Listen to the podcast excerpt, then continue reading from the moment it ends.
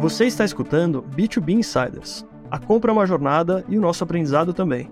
Eu sou Gabriel Barbosa e, junto com Davi Costa Lima e convidados de peso, vamos levar para você o que há de melhor sobre o marketing B2B em episódios diretos e objetivos. Bem-vindo ao B2B Insiders. Sente com a gente na mesa e boa jornada!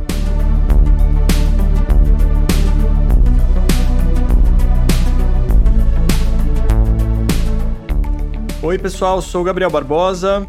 Estou aqui com Diego Ivo, da Conversion, Davi Costa Lima, co-apresentador do B2B Insiders. Estamos aqui para mais um episódio, episódio número 14. Hoje a gente vai falar de SEO para B2B Auto Ticket com o Diego Ivo. E Diego Ivo é CEO da Conversion, ele está na área faz mais de 20 anos, e aí ele pode contar um pouquinho mais para gente. Então, hoje a gente vai conversar sobre SEO na prática mesmo, né? Para B2B auto ticket, empresas de auto ticket. Será que faz sentido fazer B2B para empresas de auto tickets? Diego, prazer receber você. É, fala um pouco de você para gente. Olá, Gabriel. Olá, Davi. Primeiramente, um grande prazer estar aqui com vocês. É um podcast, um dos poucos podcasts que eu escuto no meu escasso tempo. Aprendi várias coisas bacanas aqui escutando vocês. Espero que hoje eu também possa contribuir. Eu sou Diego Ivo, sou fundador e CEO da Conversion. Vocês entregaram um pouco da minha idade, então estou nessa estrada do marketing digital há uns 20 anos. Comecei lá atrás como webmaster em 2002, quando eu tive, digamos, a minha primeira experiência profissional. E ao longo desse tempo fui acompanhando todas as transformações, todas as mudanças. Em 2008 eu comecei a empreender, como, mas como consultor eu tinha uma uma agência de SEO e na época se chamavam Links Patrocinados. Daí então, em 2011, eu fundo a Conversion, com a marca que a gente segue até hoje. Teve um grande marco ali em 2012, teve duas coisas que determinaram bastante o crescimento nosso, a, a visibilidade que nós tivemos no mercado. A primeira delas foi o Open SEO, que foi um curso de SEO gratuito mas não é simplesmente um curso de SEO gratuito. Talvez tenha sido uma das primeiras comunidades de marketing digital no país, mais voltada para SEO. Então, a gente era absolutamente desconhecido na época. Eu olhava e falava, cara, eu tenho um bom conhecimento técnico do SEO, entendo que eu poderia estar entre as principais vozes do país, mas eu era desconhecido, eu sempre fui mais low profile. Então, eu lancei esse curso Open SEO que também contava com a comunidade com o seguinte propósito: ele tem que ser o melhor curso de SEO que eu puder fazer e gratuito. Porque dessa forma você quebra a banca do mercado.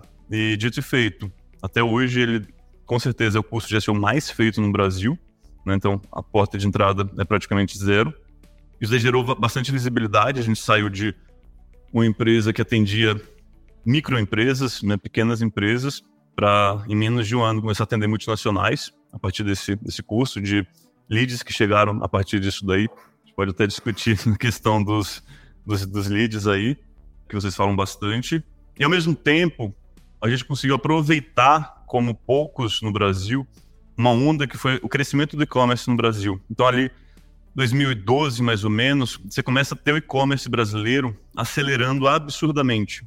Você tinha taxas de crescimento de 50%, 30%, 40%, 25% durante muito tempo. Né? Era uma época em que a economia já, já tinha suas dificuldades, lá no volta mais ou menos do, do, do governo Dilma, mas o e-commerce não, crescendo, crescendo, crescendo. E ali eu consegui pegar uma época em que, imagino que vocês pegaram também, em que o Google Analytics mostrava qual foi a palavra-chave buscada pelo teu usuário, qual foi a conversão que ele gerou. Lá atrás, fazia muito sentido você olhar para last click, olhar para conversão, e a gente podia fazer isso também a partir de busca orgânica. Né? Então, com isso daí, eu consegui ter uma proposta de valor para o mercado em que eu consegui entregar um ROI muito claro para o mercado. Né? Era um mercado muito menos complexo, você tinha menos competitividade, você tinha ciclos de compras muito mais curtos, muito diferente do que é hoje. Então, a Conversion, nós conseguimos aproveitar esses dois momentos e aí eu acho que, enfim, é a qualidade da entrega, as coisas que a gente vai produzindo. O conteúdo é muito importante para você se manter ali. Né? Eu tô, sou super ativo no LinkedIn, vocês também são. Então, o conteúdo é a coisa que mantém a visibilidade que você tem, o SEO também, a gente pode discutir mais isso daí. Então, uma macro introdução é isso daí. Pô, maravilha, maravilha. Eu acho que você até já passou um pouquinho, né, assim, pelo menos pelo grandes pontos da, da, da sua jornada. E eu acho que o que vale destaque, assim, uma coisa que a gente conversa muito hoje é colocar ou não colocar fricção no seu conteúdo, né? E aí tem lá a discussão lá de fora de gated, ungated, né? E aí é engraçado que você lá em 2011, você já fez exatamente o que a gente está discutindo hoje, né? Do tipo assim, cara, se a gente abrir o nosso conteúdo, ou seja, tirar a, a fricção da educação, você, você vai otimizar a jornada. Então, assim, é, isso só comprova, é uma coisa que eu particularmente acredito bastante, o Gabriel também, e eu acho que, assim, foi um, um golaço em 2011 que você fez, né? E você já colocou aí como um dos pontos, talvez, que, que são de turning points, assim, né, do seu, da sua carreira. Sim. Então, que bacana, porque está super alinhado com o que a gente fala hoje. E aí, trazendo um pouco para o contexto é, do, do high ticket, né, do ticket alto, você falou que também aproveitou muito essa, a, o início do e-commerce no Brasil, né, não no, no, Brasil, acho que no mercado global no geral e no Brasil como uma grande potência que é, e a questão da atribuição. E aí, cara, a gente tem, vai ter que falar de ticket alto, vai ter que falar que, que é um pouco complicado. Então, como é que você vê SEO para ticket alto em relação à intenção de busca e também para atribuição? Certo. Falar primeiro sobre o e-commerce, que é o B2C, que seria o mais fácil. Então, lá atrás, a gente olhava bastante para palavra-chave posicionada, tráfego gerado, taxa de conversão, receita ROI. O ROI você basicamente pegava o custo de agência, outros custos que você tivesse. Isso daí era bastante simples. Hoje já não é tão simples assim mesmo no B2C. Né? O que a gente vê no B2C de e-commerce, a gente tem que separar o que é reseller ou marketplace, né? Sites que revendem de outros. Eles têm uma conversão, acho que maior em palavras de fundo de funil, de produtos, às vezes de categoria também. Mas quando você vai para uma marca própria, para um DTC, um direto ao consumidor, ou mesmo uma empresa de tecnologia que venda direto ao consumidor, o grande volume de conversão vai estar na palavra-chave de marca. Se você pegar Google Ads, 80%, cerca de 80% da conversão é palavra-chave de marca. Ou seja, quando a gente está falando de B2C, isso daí já acontece, esse movimento já acontece, que é algo que vocês têm debatido bastante no universo do B2B. Né? Mas acho que os problemas de atribuição, eles são mais ou menos os mesmos. Porque eu vejo no mercado B2C, olhando muito para Google Analytics, é, canais de, de aquisição, clique, taxa de conversão, exatamente como a gente fazia 10 anos atrás. Né? E não é mais assim. As coisas não são mais assim. Essas jornadas elas não são tão rápidas nem tão lineares. Quando a gente vai para o B2B, isso é ainda mais complexo, porque, por exemplo, eu tenho usado o modelo de autoatribuição. Não sei como é que vocês traduziram do Chris Walker, né? muita coisa eu conheci até por causa daquele episódio de vocês. Eu tenho usado o modelo de autoatribuição, que eu, eu traduzi, não me lembro como é que estava no, no, no, inglês, self-attribution, alguma coisa assim. Então eu rodei esse método com os nossos próprios leads e descobri que tinham alguns leads que vieram por causa do OpenSEO, 10 anos atrás. Caramba, isso é poderoso. Que demais. 10 anos atrás. Então, cara, se eu fosse olhar pelo Google Analytics, eu ia ver que ele veio via tráfego direto ou busca orgânica, porque a gente não faz tráfego pago hoje pra gente. Não tem problema de fazer, mas a gente não faz. A atribuição de GA, de HubSpot, seria busca orgânica, quando você vai olhar, naturalmente seria a busca pela marca, mas é aquela coisa que se fala, aquilo é a captura da demanda. O grande ponto para mim é justamente o outro lado, né? e é o lado que eu acho que o mercado não está olhando. No B2C, acho que muito pouco. É, tem uma cultura de marketing de performance que domina, que depois foi fortalecida por uma visão de growth que é legal, mas ainda é uma visão de growth que está olhando para canal de aquisição. É o famoso qual que é o CAC, LTV de determinado cohort e não se observa como os canais eles vão se complementando. Então, quando você olha para atribuição, eu posso abrir esses números mais do que são meus, mas o que eu vejo que é um comportamento muito semelhante em todos os outros é, players, eu vejo que o conteúdo como um todo, ele tem um papel preponderante na criação de demanda no mercado B2B. Né? E você vai poder explorar conteúdos em vários canais. Eu não sou xiita de falar que, cara, só SEO funciona. E não, cara, não é só SEO que funciona. Mas, de modo geral, conteúdo funciona mais do que outras abordagens no B2B, no marketing como um todo, se você quer criar valor. Se você, um B2B, mesmo que tenha um ticket alto, que vai competir muito em preço, cara, talvez uma abordagem de mídia paga tenha um volume, você consiga gerar uma escala durante algum tempo. Eu vejo o conteúdo como uma forma de criação de valor. Isso não tem, portanto, muita diferença entre o B2B e o B2C, porque são pessoas. O que tem de diferente é a jornada, o tempo que leva para a conversão.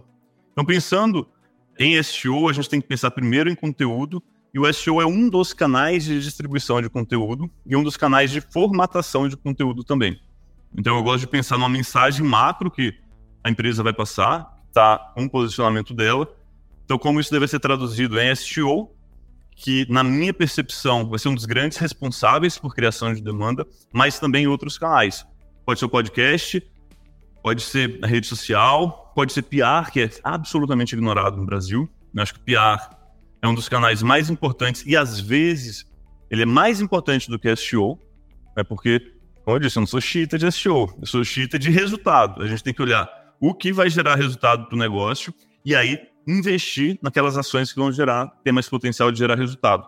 E para mim, cara, seja B2B ou B2C, a gente tem que olhar para um KPI, que para mim é o principal, quando naturalmente isso é possível de olhar. Se você não, se não tiver amostragem suficiente para esse KPI, buscam-se outras soluções, que é basicamente o volume de busca pela marca. Eu olho para o volume de busca pela marca como a demanda existente por aquilo, eu vou pensar como eu aumento essa demanda. Quais são as ações que estão correlacionadas com isso? De um pilar estratégico, essa é a minha visão de como gerar resultado para o negócio. O SEO ele vai contribuir para isso daí, assim como outros canais. No caso da Conversion, a gente rodou esse modelo de autoatribuição, a gente tinha cerca de 33% das pessoas que nos conheceram a partir de busca orgânica. Incrível. Putz, tem várias coisas que você falou, Diego, que dá para dá entrar um pouco mais, né? Mas no começo do que você falou, você disse que B2C é um pouco mais fácil do que B2B, porque em B2B a jornada é bem mais complexa, tem várias pessoas, etc. Eu concordo se a gente for tentar fazer uma atribuição last, last touch, justamente porque no B2C você tem uma jornada mais curta, na maior parte das vezes, né? Se você for comparar com B2C, obviamente que é mais. Não, obviamente, né? A gente já falou até disso, que você vai comprar um apartamento é uma jornada super longa. Você comprar um tênis é uma jornada curta. Depende do risco, depende do ticket, etc e tal. Mas, mas o ponto, acho que, do B2B que me agrada muito, e essa é uma das coisas que eu acho incríveis sobre trabalhar com B2B, é que tem certas complexidades que às vezes fazem o negócio ficar difícil, mas com algumas coisas que estão mudando no mercado, elas ficam até mais fáceis do, do que no B2C para mim, uma das questões, né, algumas, uh, assim, as duas questões para mim são incríveis são, uma, você falou uma delas, que é autoatribuição, né, e acontece direto de você receber um lead que buscou pela sua marca, buscou por algum termo e chegou na sua marca, putz, mas eu lembrava que era uma tecnologia de que fazia tal coisa, busca pela tecnologia, cai na página de tecnologia, mas na verdade ele viu um anúncio, e aí ele menciona, eu vi o anúncio tal, eu escutei o episódio do podcast tal. E a outra coisa que eu e o Davi a gente vem falando muito, que é você fazer o tracking das empresas que estão visitando o seu site. Então, se você tem uma determinada empresa que está visitando o seu site semana após semana e de repente alguém vai lá e preenche um formulário e ele diz: Eu escutei o podcast, eu fiz isso e fiz aquilo, e você vê que aquela empresa já está entrando há algum tempo no site, fica muito óbvio que o movimento que está acontecendo, né? E você consegue, você não consegue necessariamente rastrear. Você falou do mencionou Chris Walker, tem um, ter, um termo que ele fala bastante que a gente traduziu, né? O, o termo que ele fala é o, o, o, Dark Social e a gente acabou traduzindo para jornada invisível, né? Então tem uma parte da jornada que é invisível, pessoas conversando no escritório, etc e tal, que você não mapeia, mas você consegue aproveitar isso. Então, todos esses, esses elementos, para mim, acho que fazem com que no B2B seja, de certa forma. Eu não sei se a palavra é mais fácil, mas você tem alguns elementos interessantes que você não tem no, B, no B2C. Cara, eu não sei se o, a jornada no B2C ela é tão curta quanto parece. Eu acho que, na verdade, ela é muito mais longa do que a gente pensa. Vou dar um exemplo, eu tendo uma marca de suplementos que é Growth Supplements. Se vocês frequentam academia, certamente vocês conhecem. Comecei a trabalhar com ela em 2016, mais de cinco anos atrás, sete anos atrás, mais ou menos. E quando eles chegaram, eles são uma indústria que vendem direto para o consumidor. Chegaram para fazer SEO com a gente. O que, que eu entendi ali? Que o, o mais importante do SEO para eles era justamente aumentar as buscas pela marca. Que o que converte para uma indústria é a própria marca dela.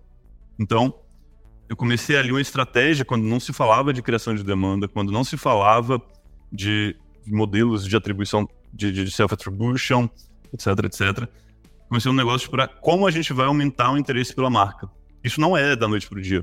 Isso leva bastante tempo, porque tem um ponto de você pesquisar, tem um ponto de você ser impactado por influenciadores, que no caso deles é bastante importante. Teve um suporte ali de mídia paga. O site deles se tornou referência no segmento. E aí tem, por exemplo, comigo aconteceu, quando eu trabalhava com eles, eu não malhava. Comecei a malhar deve ter uns dois anos. Quando eu cheguei na academia, as pessoas começaram a falar de growth para mim. Então, o que, que, poderia ter acontecido? Né? Eu participei do projeto, isso daí, é, é, eu sou suspeito para falar, mas eu poderia ter pesquisado alguma coisa e ter um reforço lá. Eu poderia ter pesquisado seis meses antes de malhar, porque quem começa a malhar começa a planejar muito antes, até colocar em prática. Então, assim, eu acho que são jornadas de seis, de 12 meses, e às vezes de muito mais tempo. Eu teria outros clientes, ainda de B2C, que são jornadas longas. Você pegar segmentos de educação, não é uma jornada rápida, às vezes vão 6, 12, 24, 36 meses para até ter uma conversão. Quando você vai para esses indicadores de B2B, de pesquisas que você pode fazer, de fato eles facilitam um pouco porque você tem uma amostragem menor.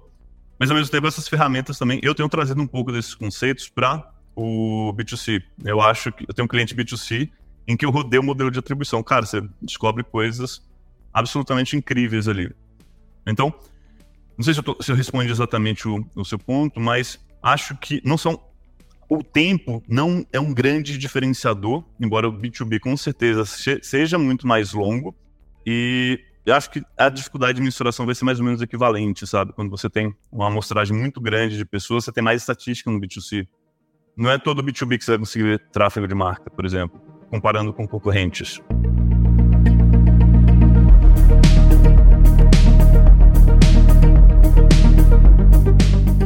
Bacana, bacana. Não, eu acho que é realmente debatível, assim, tem várias formas da gente encarar essa, esse tema. E aí uma das coisas que eu acho que me vem em mente é que muita gente fala que na verdade o SEO ele acaba sendo como uma captura de demanda, a não ser que esteja procurando de fato pela própria marca. Aí realmente muda um pouco de figura. Mas em, em linhas gerais, né, o SEO ou até o, o Google mesmo, a mídia paga, você é uma, uma, forma de você capturar a demanda. E a autoatribuição ela entra justamente para você entender aonde a demanda foi uhum. gerada, onde a demanda foi criada. Né? Mas eu, aí eu concordo que você fazer um movimento para aumentar o branded, né, o, o, tráfego de marca, aí sim é um modelo, é um, é um, você está fazendo um movimento de, de criação de demanda, né?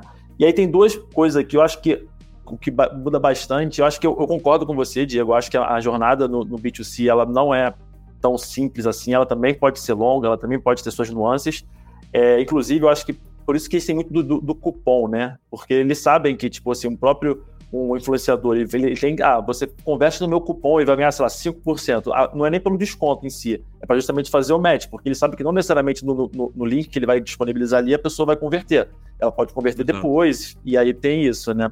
O, mas é uma diferença que eu acho muito clássica assim, entre B2B e B2C, que é extremamente explorada pelo B2C, é que no B2C você tem compra por impulso. Né? E aí, mesmo para tickets mais altos, você vê o feirão de carros, não compre carro amanhã, cara. Você está falando de uma compra que, que envolve segurança, mas ainda assim você está trabalhando o impulso. O impulso para B2B não existe, porque mesmo que você queira comprar agora, você tem barreiras institucionais, não de momentos, que, né, cara, é um momento, mas eu não consigo. Né? Então, acho que essa é uma mudança. E aí, trazendo um pouco para até para esse case que você falou, como é que você acha que a gente pode utilizar a, a própria, o próprio Google né, para criar demanda de uma marca? Você basicamente vai pegar ali a, a, as pesquisas que são correlatas e começar a tentar trabalhar. E num cenário onde talvez você não tenha tanta pesquisa dentro daquele nicho, porque no B2B acontece isso às vezes, uma pesquisa muito técnica, por exemplo, as pessoas não estão no Google procurando. Como é que você acha que a gente conseguiria usar para tentar driblar essa parte? alinhando o conceito, né, eu vejo captura de demanda como o momento da conversão, né? É aquele converte, preenche formulário, vira um, um lead. E eu acho que a busca orgânica e a busca paga, elas vão ter uma participação mais ou menos equivalente a isso daí no, no, no B2B, porque você está disputando um tráfego de marca. A busca paga vai ter um pouquinho mais de volume de captura de demanda, porque ela vai aparecer na frente quando tem uma busca por features e produtos. Então, isso daí seria mais uma captura de demanda também. Já quando a gente vai pensar em criação de demanda, aí o SEO, de certa forma, nada de braçada. Por quê? Porque as pessoas buscam no Google por conteúdo e por dúvidas. Né? Não, não, não importa o nicho, você pode pegar uma pessoa isolada que não pesquise, mas na média, as pessoas vão pesquisar sobre os problemas do seu nicho. Como eu falei antes, o que eu acho importante ter? Primeiro, criar a mensagem da marca. Então, vamos supor, tenho uma plataforma de e-commerce, eu sou, tenho a plataforma de e-commerce mais rápida do Brasil. Né? É um, um diferencial muito frágil hoje em dia o que, que você pensaria como palavra-chave inicial, seja em SEO, seja em busca paga? Ah, plataforma de e-commerce. Uma coisa de e-commerce assim. Isso deve ter um. Vai estar muito limitado no B2B. Essa, tem um volume muito baixo. Mas quando você vai levantando o funil, quando você vai olhando de forma mais ampla, você pode criar conteúdo para todo o universo do e-commerce. Então você vai educar o seu cliente a partir daqueles conteúdos e pode ser que ele leve anos para converter. Pode ser que ele tá, esteja no momento de criação de um e-commerce. Se você tem um, uma nuvem shop, por exemplo, que tem uma conta grátis, você for lá e criou a conta na hora grátis, você já pode ter uma conversão. Então, eu acho que o SEO, e na verdade o conteúdo que é mostrado a partir do SEO, ele pode usar, ser usado para influenciar a solução que a pessoa vai usar para resolver uma determinada dor dela. Então você vai educando, como vocês falam, de educar o cliente. O SEO ele vai servir para educar. Eu não acredito hoje em dia tanto no SEO como uma captura de conversão. Plataforma de e-commerce. Cara, vai ter um, uma cacetada de anúncios na frente. Vai ser um clique extremamente competido. Vai ter uma briga por preço muito grande, mas quando você vai para o conteúdo, quando você vai para poder gerar valor, aí isso deve funcionar. Mas, mais uma vez, você não pode fazer isso, jogar responsabilidade para o SEO ou para qualquer outro canal. Você tem que pensar estrategicamente qual é a mensagem que você vai ter, quais são os canais que você mais vai aparecer, que mais vão contribuir para a criação da sua demanda. Legal. É, eu acho que tem essa diferença essencial no, no B2B e no B2C que, assim, eu, eu tô... Eu tenho trabalhado um SEO B2B bem técnico, bem auto-ticket, né, que os compradores, como o Davi falou, talvez não é que eles. Acho que o ponto é não é se eles buscam ou não buscam, né? Acho que o ponto é quão informados e quão, quão técnico é o conteúdo que eles vão conseguir de fato encontrar quando eles estiverem buscando, né? Mas acho que tem essa grande. Um acréscimo, isso Sim, não é nem só pro decisor, né? É, muitos dos decisores que eu falo, eu fiz uma entrevista com um, um CMO, cliente nosso, perguntei para ele que tipo de conteúdo você consome. Você consome e-mail? Não, não consome e-mail porque não tenho tempo de ver e-mail. Você consome site de notícias? Não, só vejo o G1. Ele não consumia praticamente nada a não ser WhatsApp e um pouquinho de podcast. Né? Então, você dificilmente chegaria a ele através de canais tradicionais, e mesmo podcast, ele teria que saber desse podcast. Né? Então, tem o decisor, mas tem o analista, por exemplo. O analista chegou na empresa, uhum. precisa aprender sobre isso daqui. Ele pesquisa, encontra a sua empresa e clica na logo e fala: Nossa, eles fazem isso aqui. Interessante, vou levar para o meu chefe. Legal. É, isso é outro ponto, né? É, quem que, se você tem um bom mapeamento, quando você está falando do B2C, B2B, você tem. E aí, dependendo do, do, negócio, dependendo do tamanho da empresa, você tem um comitê cada vez maior, né? É, você tem essas diferentes personas dentro do comitê e como que você vai impactar cada uma delas, né? Então, né, tem. Enfim, eu tava falando é, agora, e aí acho que faz conecta com a próxima pergunta, que são Uh, dependendo do momento em que e das pessoas que você tem que influenciar, porque uma coisa é ir lá e vender e, e assim vender, digamos, a sua solução, a, a ideia da sua solução para uma pessoa. A outra coisa também é a venda interna que essa pessoa vai fazer de outra para as outras pessoas que ela vai precisar convencer, porque ela já está comprada. O que, que essas pessoas vão fazer com essa informação? Primeira coisa que elas vão fazer, provavelmente, como você falou, é buscar pela marca.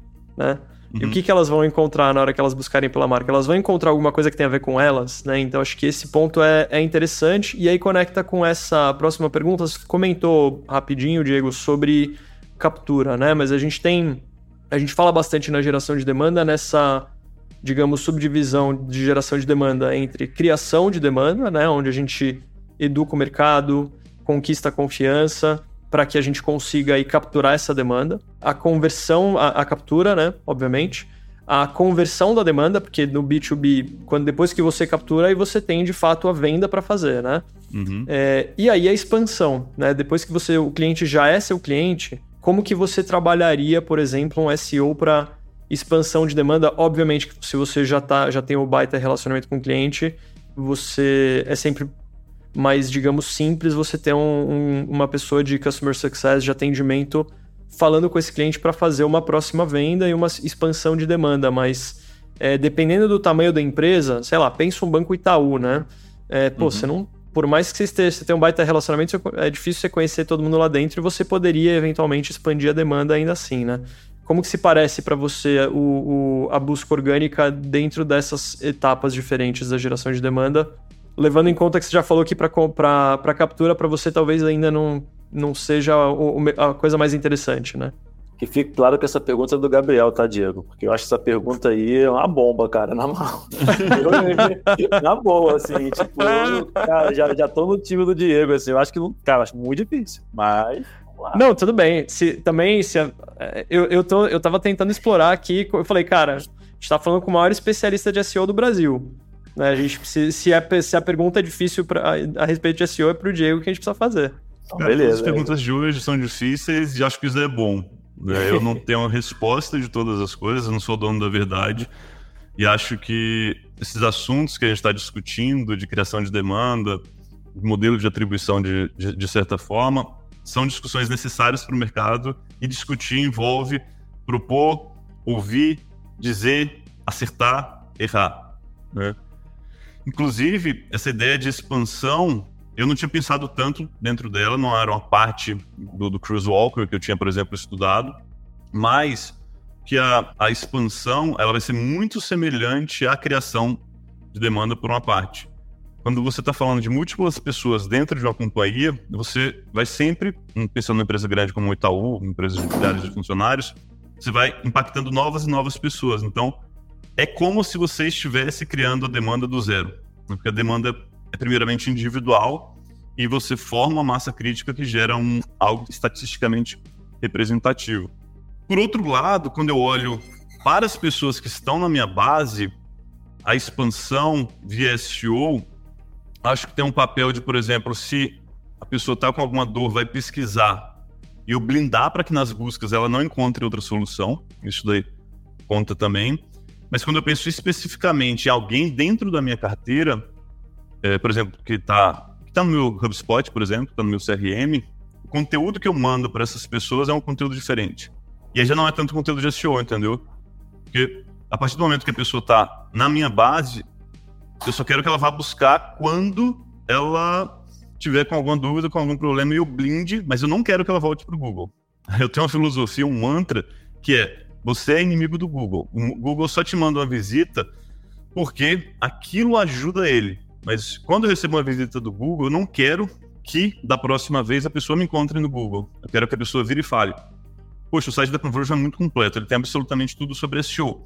Quando eu quiser pesquisar sobre SEO, eu vou direto no site da Conversion e, portanto, não volto ao Google. Então, a minha filosofia. Ou, ou pesquisa Conversion no Google. Exatamente, ou pesquisa, preferencialmente seja um clique tráfego direto, Muitas vezes vai ser a busca pela marca, mas eu tenho que fidelizar a pessoa dentro do meu ecossistema de conteúdo. Então, eu presumo que a pessoa não deveria voltar. Se ela voltar, eu tenho que estar tá blindado, estar tá preparado lá. Quem faz isso muito bem, por exemplo, é o Mercado Livre, trazendo para o B2C. Ele tem a base de usuários que compram pelo aplicativo. Quando você volta para o search, ele aparece lá bem posicionado como estratégia de blindagem, não propriamente de aquisição. Entendeu? Então você tem que pensar também é, é, que muitas vezes o, uma mídia paga, ou mesmo SEO, ele não é só para aquisição, mas é para retenção, que as pessoas falam, praticamente não falam sobre isso daí. Não é só pensa aquisição, aquisição, aquisição. Então, acho que, resumo, é isso. Mas quando eu penso em expansão, eu penso menos em SEO, para falar a verdade. Eu penso poxa, a pessoa está na minha newsletter, qual o conteúdo sensacional que eu vou mandar para ela, qual o conteúdo que eu vou mandar e que ela vai querer compartilhar. Então é outro tipo de SEO, sabe? É o pensamento de SEO, mas um pensamento de SEO onde eu sou o centro das buscas. Eu não, a minha marca, né? minha marca é o centro das buscas, é o centro do conteúdo, eu tenho que fazer todas as coisas orbitarem em torno dessa marca. E o buscador é uma forma de você tirar a demanda do seu concorrente, tirar uma demanda do próprio Google.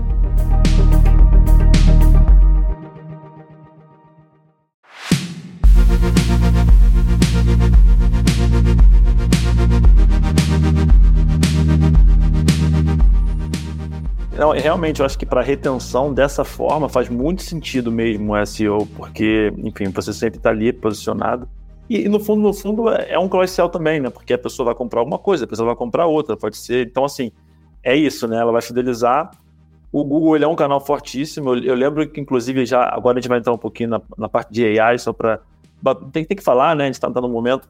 Eu lembro que um, dos primeiros, um dos primeiros assim, assim começou o hype, eu, eu come, fiz um comentário no post seu, Diego, assim, tipo, um pouco apocalíptico, assim, assim, vai acabar com SEO, não sei o quê. Mas enfim, é só porque também, né? Todo mundo quer matar o SEO de vez em quando. Eu também fiz o mesmo momento lá, todos os dias. E, mas uma coisa que eu estava pensando aqui agora, e aí trazendo um pouco desse novo momento de inteligência artificial, é, que não necessariamente estava aqui no, no, no, no papo, mas me veio Existe alguma coisa na linha de, de assim, SEO estratégico baseado em dados de intenção? Mas aí, no caso, os dados de intenção, não sei se você já pensou nisso, Gabriel, mas dados de intenção third party, que basicamente para B2B você tem um, um, você consegue ver volumes específicos de uma empresa procurando por alguma coisa naquele momento. É, então, assim, por exemplo, você tem ali uma, uma grande empresa que estão procurando automação de processos. Então, é, são tipo, softwares que, na verdade, eles reúnem de várias fontes diferentes todo esse volume de pesquisa e ele identifica que são todos daquela empresa e ele consegue falar, olha, essa empresa aqui está procurando sobre tal, tal, tema. E ele consegue pegar, inclusive, os termos de pesquisa. E isso me veio agora, tipo, isso para SEO é uma, é uma, é uma, é uma informação valiosíssima, porque você consegue entender como que talvez um, um cenário que até então é um pouco é, mais, digamos assim, difícil de você prever como é que é o comportamento, que é um B2B de high ticket, você começa a ter minimamente ali alguma informação. Então, primeiro, acho que é, é, abrindo um pouquinho sobre o que você acha disso, você acha que existe espaço para o AI trabalhar, na verdade, ajudando o SEO e não batendo de frente, como, como é, muitos pensam, e o que você já tem, já, já está fazendo ou já tem em projetos em prática nessa, nessa linha? Certo, a primeira parte da pergunta, eu não conhecia uma ferramenta que trouxesse o que alguém de um B2B, de uma empresa está pesquisando no Google, depois vocês me passam, eu cheguei a testar, acho que é o Leadster, alguma coisa assim. Não, não é Leadster? É o Lead Feeder. Lead Feeder, eu acho. É. Que ele mostra as companhias que estão entrando no seu site. Isso. Na minha experiência pessoal, não consegui gerar tanto resultado. Talvez depois vocês possam me dar uma consultoria, dar algumas dicas aí. Aprender com os mestres. indo para inteligência artificial, o primeiro tema que surgiu foi que a inteligência artificial mataria a produção de conteúdo. Eu não sei se vocês já tentaram produzir algum conteúdo com inteligência artificial inteiramente, é terrível. É um conteúdo com uma qualidade digna da primeira série, de primeira série, de segunda série da, é, é, é, de ensino fundamental. Então, assim, é muito ruim, ele é muito básico. Por quê? A inteligência artificial, ela ainda não é tão inteligente. Né? A gente tem coisas absolutamente impressionantes na minha experiência pessoal, é desde a criação da internet, a coisa mais impressionante que eu já vi, eu olho para ela e falo: isso aqui é ridículo, ainda é muito ruim. Então, o potencial que ela tem é absurdamente alto, mas quando você olha para ela, para a criação de conteúdo, ela vai criar um conteúdo extremamente superficial. Porém, às vezes, é um conteúdo melhor do que muita empresa tem produzido por aí, né? Porque tem maus redatores, às vezes mal pagos, mal treinados. É, então, ali ele pode competir, mas no fundo essas, esses dois casos não estão ranqueando tão bem no Google. O que eu entendi extremamente valioso da inteligência artificial para o meu uso pessoal é usar como acelerador de produtividade. Por exemplo, eu uso o ChatGPT para realizar muita pesquisa. Então, talvez hoje eu utilize o ChatGPT tanto quanto eu utilize o Google. Isso é um tema polêmico do qual a gente pode desenvolver um pouco mais. Né? Mas eu sou um usuário avançado, eu sou um usuário sou 0,1% de alguma estatística que você vai ter. Eu uso também, então, tudo no meu trabalho eu vou usando o chat GPT para acelerar coisas, né? E ele ainda na, na interface de chat ainda. Produção de conteúdo, determinadas coisas que eu quero fazer, às vezes um conceito, é, às vezes reunir determinadas informações dele é mais fácil, né? Os resultados dele também são muito pouco confiáveis, né? Então você vai encontrar uma determinada informação, você tem que consultar fora porque ele é extremamente perigoso. E aí você vem o segundo passo, eu trabalho muito produzindo conteúdo. Quando eu vou para conteúdo de blog, eu tenho conseguido pegar um conteúdo que eu levaria de 4 a 6 horas para produzir, e produzir em 25% do tempo, sem perder a qualidade. De certa forma, melhorando a qualidade. Porque, aí eu não, eu não uso o chat GPT, eu uso o Notion. O Notion, ele consegue escrever a parte burocrática do texto enquanto eu penso na parte criativa. Então eu vou lá e dou um comando para ele para escrever o parágrafo. Oh, eu quero um parágrafo assim, assim, sensado. Ele resume aquilo e coloca, pega histórico ali que ele já foi treinado naquela página para escrever do jeito que eu quero. Então, cara, para pesquisa e para produção, para assistente de produção de conteúdo, ele é excelente.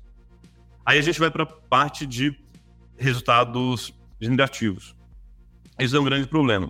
O CEO do Google, acho que essa semana, ele declarou que a experiência de busca com inteligência artificial não vai impactar o modelo de negócios de anúncios do Google. O Google vive de anúncios. Mas, não sei. Não sei. Eu, inclusive, publiquei um artigo que saiu no meio mensagem falando justamente sobre isso, sobre como o Google está em pânico em relação ao modelo de chat GPT. Por quê? Porque são duas abordagens de resultados de busca absolutamente diferentes. O Google ele tem uma listagem de resultados, coisas herdadas da lista telefônica, enquanto o chat GPT ele tem uma, uma, uma interface conversacional. Se a gente estiver conversando aqui agora e eu interromper a nossa conversa para um anúncio, cara, credibilidade acabou, vocês saem daqui, vocês param de me ouvir. Né? O que é diferente do resultado da listado. Então fica claro, aqui tem um link patrocinado, você clica aqui se você quiser.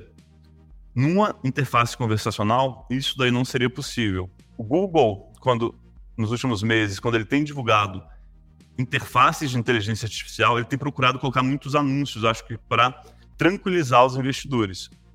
Mas, na minha visão, o que eu tenho visto dessas novidades do Google, eles, elas não empolgam tanto quanto o modelo conversacional de um chat GPT. O chat GPT, para mim, ele é imbatível. Então você tem uma briga, você vai ter uma briga entre esse modelo conversacional e o modelo que o Google está fazendo de tudo para manter. Eu não tenho uma bola de cristal. Eu acho que o Google tem uma grande vantagem que são mais de 20 anos de hábitos incrustados na mente das pessoas. Né? O Google tem um hábito muito grande a favor dele. O Google nunca teve concorrente. Ia ser muito difícil o chat GPT destronar ele. Nos últimos meses, o chat GPT vem perdendo tráfego ali pelo SimilarWeb, que a gente vê as notícias. Então, o que eu vejo tem me parecido que o chat GPT ele vai continuar sendo útil, mas vai ser útil mais para um nicho, pessoas mais avançadas. Até, por exemplo, se você pegar pessoas mais simples, se você pegar o grosso da população brasileira, elas usam o WhatsApp com áudio, elas não digitam. Então, como é que você vai ter essa experiência dentro ali do, do chat GPT? Seria muito difícil. Ah, beleza, você pode falar, vai colocar um áudio, mas vão, vão vindo outras complexidades, então eu acho que o chat GPT, ele exige pessoas mais sofisticadas para ter um bom uso. Enquanto o Google, qualquer coisa que você digitar, você vai encontrar algum tipo de resultado, melhor ou pior, mas você vai encontrar. Eu acho que tem o, o chat GPT, eles, assim, as pessoas daquele lado, baseado em quem são as pessoas que estão por trás, assim, eu me parece que essas pessoas são bem mais inteligentes do que eu, mas eu acho que assim uh, eles fizeram uma estratégia incrível que foi né, a ferramenta tecnológica, a empresa que mais rápido cresceu no mundo. Né? Depois veio aí o, o Threads e desbancou o chat GPT nesse número, mas enfim, todo mundo viu no que deu em pouquíssimo tempo. Mas acho que é interessante essa visão, né? De que pega isso de que as pessoas, muita gente, por exemplo, usa o WhatsApp só com áudio e tem uma razão para isso. Obviamente que esses números, com certeza, eles são conhecidos para quem para quem está muito por dentro de, do, do ponto de vista de interface. E, na minha opinião, o ChatGPT vai virar uma, uma empresa B2B. Porque o que, que vai acontecer? Eles vão. A interface deles é aquela de chat. Interessa para eles começar a desenvolver um monte de interface diferente? Cara, não. O que interessa é que vai ter um monte de interface tipo uma Alexa da Amazon, ou, sei lá, e todas as mil possíveis interfaces e todas as que vão vir que a gente ainda não conhece. E o que importa é ter o ChatGPT por trás, é, é a API do ChatGPT. Né? Então, é a chamada de API para o ChatGPT. Então, eu acho que importa menos se o usuário, neste momento, né? Importa menos se o usuário que não é avançado está ficando na plataforma, né?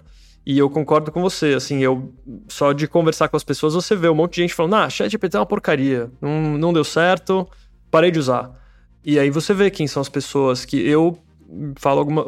Eu, eu tenho, acho que, uma experiência muito parecida, parecida com a sua. Digo que aumentou a minha produtividade de uma maneira tão incrível, não substituiu coisas, né? Eu não deixei de fazer algumas coisas, mas acho que esse exemplo da pesquisa de SEO, né? Para você escrever um bom texto, você tem uma baita pesquisa que você precisa fazer. Só que você acelera muito isso, né? Então, eu acho que isso, esse ponto da produtividade aliado à interface, né? E, e, como você, como a interface interfere no final na experiência que você tem do uso da inteligência artificial, eu acho que isso, isso é o que vai mudar o jogo daqui a pouquíssimo tempo, assim. E o ChatGPT vai virar uma empresa B2B e não B2C. É interessante você falar de ser uma empresa B2B. Realmente, cara, se você for pensar, o ChatGPT ele não tem nenhum branding pensado, né? Ele não, até o UX dele é complicado, então ele de, de fato não ele poderia explorar muito mais se quisesse mercado B2C, embora acho que não, não esteja definido, me parece que o modelo atual ele tende a prevalecer né, de buscas Google, Bing, mas ainda tem muitas coisas e quando você sai da interface de busca, cara, aí é aí o mato é altíssimo e não tem nenhum vencedor por enquanto, né? É, com certeza.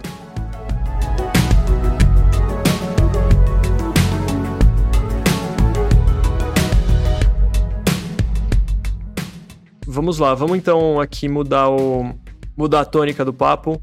É, acho que a gente já tá, já passamos aqui mais de 40 minutos. Vamos então para umas perguntas mais pro final que a gente estava pensando. Essa é uma pergunta que a gente sempre gosta de fazer, né? De quais são os erros mais comuns que você que você vê? A gente às vezes pergunta variações, né? Os, os seus piores erros ou etc. Mas acho que nesse caso eu, eu queria trazer um pouco pro erros mais comuns que você vê em empresas B2B de alto ticket em relação a SEO, né? Ou não necessariamente erros, mas às vezes enganos também que as empresas têm, né? O que, que talvez sejam uh, preconcepções que elas chegam na hora que vão começar a conversar com vocês a respeito de SEO? Eu vou falar de um erro que eu, eu acho que é um erro generalizado, eu já mencionei ele, mas o erro mais crasso que existe para mim é comparar SEO com mídia paga. Porque para mim, a busca orgânica e a busca paga têm comportamentos muito diferentes. A busca paga ela está mais próxima da captura da conversão, da captura da demanda, enquanto a busca orgânica está mais próxima da criação da demanda. Então, um profissional ele vai usar as métricas de conversão para medir algo que está criando demanda. E não funciona. Não funciona. Né? No máximo vai conseguir olhar para cliques pensando em criação de demanda sob algum aspecto se você tiver as palavras, os termos corretos, cliques, vai fazer sentido, mas ainda é suficiente. Então, para mim, o grande erro de SEO hoje é comparar com o Google Ads. E seja B2C ou B2B. Em, todo, em todos os lugares eu, eu, eu, vejo esse erro acontecer. Cara, é, é interessante você falar isso porque muita gente, e eu acho que já, já me vi nesse, nesse bolo, falando do tipo assim, quer testar se o SEO funciona, faz uma mídia paga antes para ver se, se realmente né, tem. Eu acho que o, o, o, SEO ele tem uma, uma liberdade que é você não ter que converter, porque você não necessariamente está ali pagando alto pelo clique, né? Eu acho que o, a mídia paga ela tem também essa, essa premissa do tipo assim, cara, isso aqui tem que gerar um retorno, isso tem que gerar conversão, porque do contrário, por que, que eu estou fazendo isso aqui, né? E, e geralmente você tem uhum. palavras-chave que são muito caras. Então também tem, eu acho que um amadurecimento estratégico diferente que, que cai para um lado e cai para o outro, né? Tipo, o SEO, por exemplo, você não pode pensar nada em curto prazo. Né? Eu acho que a mídia paga você já consegue, teoricamente, fazer alguma coisa em curto prazo se você tem ali uma, uma, uma dor bem latente. Né? Então também acho que tem essas similaridades, mas é bom reforçar isso porque no fundo é a mesma coisa, né? Fica um embaixo do outro. Né, e do, ambos são acionados pelo mesmo gatilho, né, que é uma pesquisa, do mesmo termo. Uhum. Então é, é curioso. Cara, existe um estudo da eBay de 2012 que ele é muito, muito interessante. Na época, a eBay gastava 50 milhões de dólares por ano em anúncios pagos. Aquele reporte do Google vinha apresentando um ROI de 2.500%, aquele ROI que ninguém vai questionar, se for um pouquinho menor, se for metade disso, tá bom. É o ROI do Google mesmo, né? Do Google modelo no geral, é o ROI deles. É o ROI que ele, ele apresenta para o cliente, né? É. E aí o time do eBay estava questionando, peraí, qual, qual, será que é o ROI verdadeiro do, dos anúncios do Google? Então eles realizaram alguns experimentos, eles primeiro desligaram todos os anúncios do, do Bing e não viram queda em vendas. Depois eles desligaram todos os anúncios da marca eBay no Google, não viram queda em vendas. Depois eles pegaram todos os estados dos Estados Unidos, criaram um grupo de controle, onde mantiveram os anúncios, e um grupo de experimento, onde eles desativaram todos os anúncios. Resultado: a queda em vendas foi muito pouca. Eles perderam vendas só de clientes novos que não tinham recompra. Mas os clientes que já compravam continuaram comprando deles. Porque se não tinham resultado pago, eles iam para o resultado orgânico. E aí a conclusão que esse estudo traz sobre o ROI. Né? O Google apresentava esse ROI de 2.500% mais ou menos. O ROI verdadeiro era menos 70%, ou seja, para cada dólar investido, eles estavam perdendo 70 centavos. Né? Isso é uma então, pesquisa assim, acadêmica financiada pelo Google, tipo isso, né? Não, pelo contrário, né? Tipo, que o Google não queria, né? Porque eles estavam colocando dinheiro no Google, eles estavam perdendo grana, né? Tavam, cada dólar colocado no Google estavam perdendo 70 centavos, 70 cents. Então, é, isso, só que isso aí só vai, vai funcionar. Não estou falando para ninguém repetir esse experimento a, a louca, assim, porque não funciona. Até o estudo fala que isso vai funcionar bem porque o eBay tem uma marca muito forte. Então, se você conseguir direcionar seus esforços para a marca, você vai agir onde tem menos concorrência e você vai ter as pessoas mais qualificadas. Então, tudo, tudo é criação de demanda, né? Eu, eu acho que tem um, um, estilo de serviço, um estilo de, de serviço mesmo, né? De, que funciona muito bem para mídia paga, que é quando você está de fato trabalhando com dor latente. Né? Uhum. E aí você não, você não quer conteúdo mesmo. Isso aí que é, você procura pelo anúncio. Tipo, um exemplo é, sei lá, é, chaveiro 24 horas, desentupidor de pia, sabe? Geralmente você está precisando daquilo naquele momento e você só quer uma pessoa. E aí, geralmente, até a pesquisa é do tipo no Rio de Janeiro, né? Em São Paulo, uhum. em São José dos Campos. Então, esse tipo de sistema para mídia paga funciona funciona bem, assim, de, de vento em pouco, né? Mas é, é, é diferente, é um nicho dentro de, dos negócios, né? É um, é um serviço que você tem ali uma característica específica, mas funciona, eu acredito, porque é, é uma dor que todo mundo precisa resolver naquele momento, não, importa muito, né? Se, reputação nem nada, você quer só solucionar um problema. Cara, tem, tem outras coisas que funcionam bem também. Por exemplo, em e-commerce vai funcionar bem quando é muito sensível a preço. Você pesquisa um produto lá, você já está decidido a comprar ele, você vê três ofertas de lojas conhecidas com preço igual. Fica fácil escolher entre uma delas. Então, acho que a mídia paga funciona muito bem para commodity também. Sim. Tudo que é commodity, que acaba tendo uma compra mais rápida, vai influenciar bastante. Assim como a reflexão que eu tenho feito, quando você pega produtos tradicionais, a mídia offline funciona muito bem. Então, você tem que pensar na mídia pensando no seu produto, no que você vende. Por exemplo, a Coca-Cola. Cara, TV vai funcionar muito bem para ela. Porque é um produto de massa. O produto ele se relaciona bem com aquela mídia. É, o drive é diferente. É. O drive, drive são outros, né? Também que você você trabalha um pouco do fascínio, um pouco do desejo, e aí como é que você vai também trabalhar isso numa mídia paga que você está, né, uma busca um pouco mais racional? É, você não vai por... é diferente, né? É, não, mas é, faz, faz sentido mesmo. Legal. Pô, muita, muita coisa boa para Acho que é um ponto, assim, só para trazer uma, uma história nossa aqui da Incógnita, né? Como eu já falei algumas vezes, a gente tem um, um público, putz, assim, super nichado, né?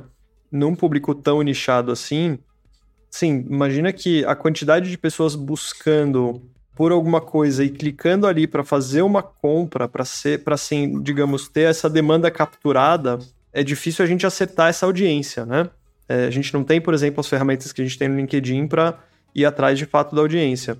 E o, o que chegava para nós via busca paga era extremamente desqualificado. Enquanto que o que chegava para gente via busca orgânica, assim, 70% é muito qualificado. Por quê? Desses 70% que é muito qualificado, talvez 90% estejam, estejam buscando pela marca e uma parte importante não está buscando pela marca, mas está buscando por um conteúdo e acaba encontrando a gente, por conta do trabalho que a gente vem fazendo de SEO. Então, o que, que aconteceu? A gente deixou de investir em busca paga e a gente está cada vez mais investindo em busca orgânica. Porque no final do dia, de onde está vindo o resultado para gente, né? Sensacional, sensacional. E falam que esse morreu, né? Exatamente. Exatamente. É um, é um pouco, não sei se você já ouviu, Diego, esse termo, é Pain Point SEO. Não sei se, se eu talvez eu tenha. É, é, tipo, é, eu acho que funciona mais para B2B, é um pouco disso que o Gabriel tá falando, assim, quando você entende muito bem a dor, né, e aí, cara, é uma pesquisa tão específica que o volume de, de, de pesquisa é, é, é, pífio, assim, sei lá, 30 por mês, mas é uhum. isso, desses 30, se você conseguir capturar 5 delas no seu site, você sabe que, assim, você está falando com a pessoa certa, porque ninguém no mundo vai estar fazendo aquela pesquisa de, de cauda uhum. longa, assim, então é, uhum. e, e, aí você tem que entender muito bem, aí já entra um pouco também uma característica do B2B, que é você tem que entender muito bem quem é o seu ICP, quais são as dores dele, porque no final das contas você vai ter que fazer esse jogo, né? Você não pode, você não pode colocar, que nem você mencionou ali, algo, até esqueci agora o exemplo, mas enfim, algo de e-commerce, essa plataforma de e-commerce, tem que ser algo tipo essa plataforma de e-commerce que tenha, sei lá, que rode no celular específico. Você tem que entender um problema assim, específico uhum. para ver se a pesquisa vai fazer o que match. Cara, tem um, um case de SEO que é muito interessante do da Stripe. Né? Eles eram, acho que do iCombinator já, eles eram. Aí eles precisavam fazer aquisição de cliente, tinham muito pouco dinheiro, e o CTO deles começou a escrever no blog artigos ensinando a usar determinadas tecnologias. Né? Então, como fazer determinadas coisas mais sofisticadas e o blog deles começou a ser muito acessado precisamente pela persona deles que passou a conhecer a marca. Né? Então, ele usou o blog não para atrair pela dor, mas para atrair pelo perfil. E depois ele apresentou a solução. Então, ele conseguiu gerar um awareness, conseguiu depois gerar uma conversão ali, não sei, não sei de que forma, mas isso daí funcionou muito bem. Uma abordagem que eu gosto bastante, que eu uso na Conversion, qual que é? Eu defino meu campo semântico né, que é basicamente qual é o assunto que eu abordo. No caso da Conversion, é preponderantemente SEO. Então, eu procuro ter páginas e conteúdos para todos os termos relacionados a SEO, por duas razões. Para aparecer no Google, mas como eu também disse, eu quero que a pessoa venha pesquisar SEO na Conversion e não mais no Google. Então, eu preciso ter todas as coisas para ele lá dentro, que ele precisa pesquisar. Então, quando eu consigo ter um, uma cobertura maior desses termos, termos buscados, desses conteúdos, eu passo a ser a página de entrada dele naquele segmento. Conteúdo na raiz mesmo, né? Raizão. É, né? com certeza. Pensando em cobertura, né? Porque aí ele cobriria esse caso que você falou e de vários outros termos também. Sim. E até de jornada, né? Às vezes é, a pessoa não tem esse problema ainda, ela está no nível inicial na sua, na sua jornada, mas daqui a, daqui a um tempo ela vai ter, nem que seja 10 anos depois ela converse. Foi o caso que aconteceu contigo, né? Porque você vira referência, de certa forma. Pô, eles me educaram, eles me ensinaram, hoje tudo mudou, mas eu ainda confio neles porque eu sei que eles são referência. Total. Maravilha, maravilha.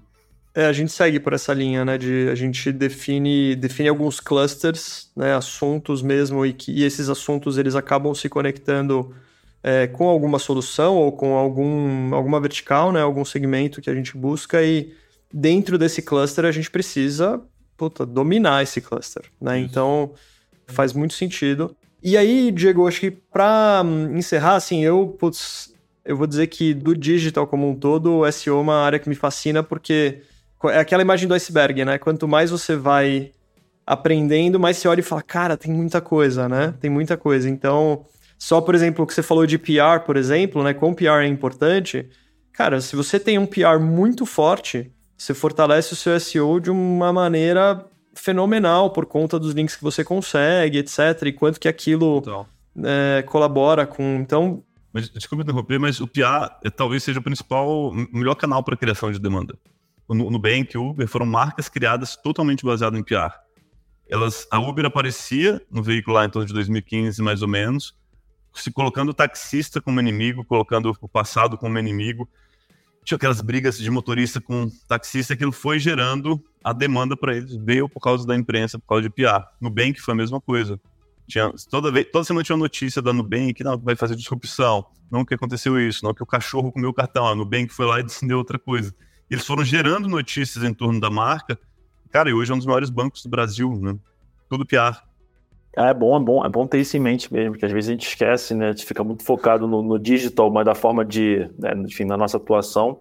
E existem aí, a, enfim, mídias que que não é mídia, né? São, são estratégias e táticas que já existiam, sempre existiram, e hoje elas podem, elas chegam para corroborar com tudo isso, né? Então, é, é bom ter isso em mente mesmo. Legal. Então, bom, para encerrar, é, Diego, qual que seria o conselho final, assim, de uma forma geral, olhando para B2B de auto, auto ticket? Pelo que você falou, você acha que talvez o, o B2B auto, auto ticket talvez não tenha tanta diferença do que né, que foi até um, uma coisa que uma outra convidada nossa, a Guta, falou em relação a branding, né? Não é branding para B2B, B2C não é tão diferente, né? Então, uhum. o SEO para B2B alto ticket, B2C baixo ticket ou, ou B2B baixo ticket, ticket B2C não seja tão diferente, mas tem alguma algum conselho final que você daria pensando em SEO e geração de demanda que talvez você não tenha falado? Eu acho que uma grande diferença do, do B2B para o B2C talvez esteja no número de pessoas que você tem que influenciar. No B2C, geralmente é uma pessoa, no máximo, uma outra, um, um, um marido ou mulher. Cara, para mim, o grande conselho é, a gente passou 10 anos no marketing brasileiro pensando em performance, performance, performance. E você citou a Guta, tem falado bastante sobre métricas de branding. Eu acho que o ponto principal é esse. Performance é importante, gerou muito amadurecimento para o mercado. Olhar para dados, pensar em growth, pensar em canal de aquisição, pensar em CAC, pensar em LTV. Tudo isso daí é crucial, mas pelos próximos 10 anos é o branding que vai determinar as coisas. As empresas que vão se dar melhor ou pior, isso vai estar atrelado ao branding. Eu não posso mencionar a marca, mas eu conheço empresa que crescia bastante, não acreditava em branding. Quando veio uma onda ruim, ela praticamente quebrou. Né? Porque a demanda mudou, ela não soube lidar com o mercado como ele ficou. Já concorrentes que tinham investido em branding continuaram bem, né? passaram pelas dificuldades muito bem. E o branding não é mais aquele branding de antigamente. Né? Quando você pensa em branding, vem aqueles profissionais criativos falando não, porque o valor da marca, o conceito X, sei lá o quê, sei lá o quê, sei lá o quê. Cara, isso é legal, isso é importante. Mas se não vender, é apenas arte. A gente não vai investir em branding para simplesmente criar coisas bonitas, criar conceitos interessantes. Não, a gente tem que usar o branding para vender. E aí, todos os esforços de marketing deveriam ser para a marca. E como é que você faz isso? A gente volta para o começo da conversa, a criação de demanda. Então, na minha visão, branding e criação de demanda são praticamente a mesma coisa. E é para isso que se deve olhar pelos próximos 10 anos, usar o SEO para isso, usar a mídia paga para isso, usar PR para isso, usar podcast para isso, usar CRM para isso, usar qualquer canal para fortalecer sua marca, porque sua marca é o início, meio e fim do negócio. É ali que está a coisa, é ali que você tem que olhar. Se não está construindo marca, se não está sendo positivo, cara, não faz. Porque no médio e longo prazo não vai se sustentar. Então, branding é a nova performance. Brand performance. Não, eu acho que nesse ponto, seja você do B2B, seja você do B2C, você tem que concordar, não tem como. Eu acho que é, é a gente viveu aí um, um mundo, um, um, cenário de oceano azul, né, em termos de demanda de mercado, né, e hoje não existe mais esse oceano azul e a demanda de mercado está cada vez mais escassa por amadurecimento do, dos próprios mercados, por amadurecimento do, do, do, cenário global, cada vez mais a barreira de entrada para novos players, seja do B2B, do B2C, é menor, e também pelo amadurecimento de, de hábitos de consumo mesmo, né? as pessoas estão cada vez mais online, então tem vários fatores. E aí, realmente, né, e isso também gera todo esse debate que a gente vem conversando, que o Gabriel a gente vem trazendo, né? que, bom, receita é igual demanda convertida e tem dois tipos de demanda. Demanda de mercado é a sua própria demanda. Então, né, vamos criar demanda, vamos trabalhar a marca. Então, nesse ponto, a gente está super alinhado. Diego, acho que é engraçado que eu e o Gabriel, a gente fez no início do podcast, a gente falou assim, cara, vamos fazer episódios curtos, ali no máximo 30 minutos, a gente bota 45 como deadline, porque é isso que vai funcionar e acho que só o primeiro ou o segundo que a gente conseguiu fazer isso, porque era eu e ele só, e ainda assim ficou quase que lá, assim, sabe? Mas, Diego, muito obrigado, cara, de verdade aí pela, pelo seu tempo, por compartilhar conhecimento nessa área que eu acho que se reinventa e cada vez mais entrega resultados. Então, acho que isso é fundamental. E, cara, todo mundo que estava tá com a gente depois de aí uma hora de papo, muito obrigado também. E, Diego, para finalizar, onde é que as pessoas podem te, te acompanhar, te seguir, te encontrar, além do site da Converge, claro?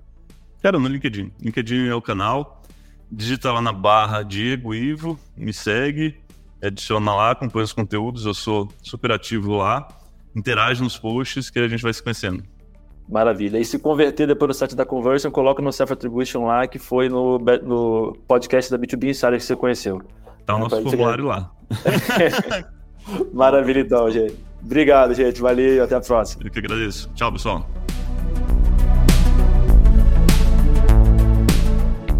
Espero que você tenha gostado de mais esse episódio do B2B Insiders. Ajude a gente a metrificar nosso trabalho, hein? Não deixe de avaliar esse podcast no seu player, que é super importante pra gente. E, para mais conteúdos, não deixe de seguir a gente no LinkedIn. Gabriel Barbosa, com Z, e Davi, com D no final, Costa Lima. Os links estão na descrição e te esperamos por lá.